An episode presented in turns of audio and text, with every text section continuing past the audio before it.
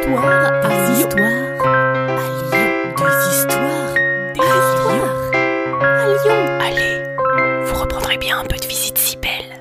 Saison 2 Lyon, 1869, rive gauche du Rhône. Un groupe de femmes discute. Elles sont dames ou demoiselles. L'une d'elles monte le ton. À toutes les dames et demoiselles présentes, rejoignez-nous. Nous sommes toutes des ouvrières ovalistes. Louise et Marie, là-bas, viennent de la campagne. Elles ont 14 et 17 ans. Elles sont là pour constituer leur dot.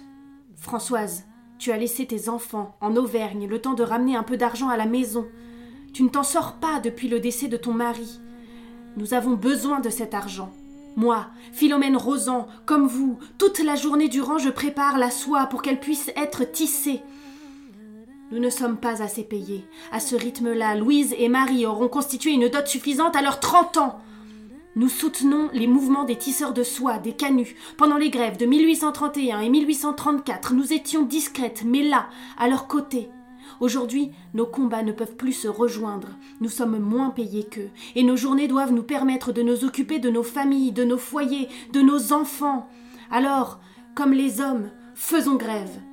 Napoléon III nous en a donné officiellement le droit il y a cinq ans, alors retroussons nos manches, levons-nous, toutes, allons dans les cafés, mettons nos habits du dimanche et envahissons les quartiers bourgeois, allons nous balader au parc de la Tête d'Or. Nous aussi, nous avons le droit de chanter et de rire dans les rues. Nous ne sommes pas des hommes, nous n'avons pas de formation, aucune de nous n'est qualifiée. Mais certaines ont bel et bien des familles à nourrir au même titre que les hommes. Il y a quelques jours, début juin, nous étions 250 à avoir signé la pétition. Nous demandions une meilleure paye, 200 francs par jour, et une durée de la journée de travail réduite à 11 heures. Les patrons ont besoin de nous et de notre force de travail. Notre travail est réalisé presque uniquement par des femmes. Alors, écrivons au préfet et demandons-lui de reconsidérer la situation. Qui se lève avec moi? Allons-y Qui souhaite me suivre?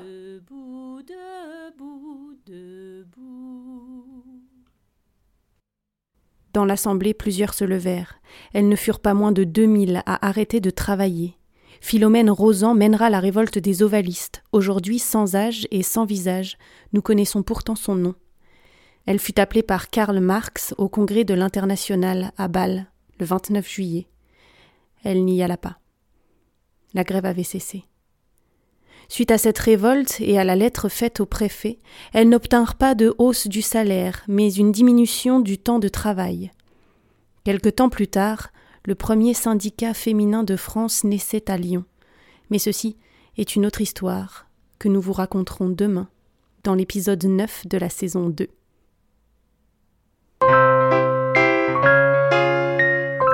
Vous reprendrez bien un peu de visite si belle.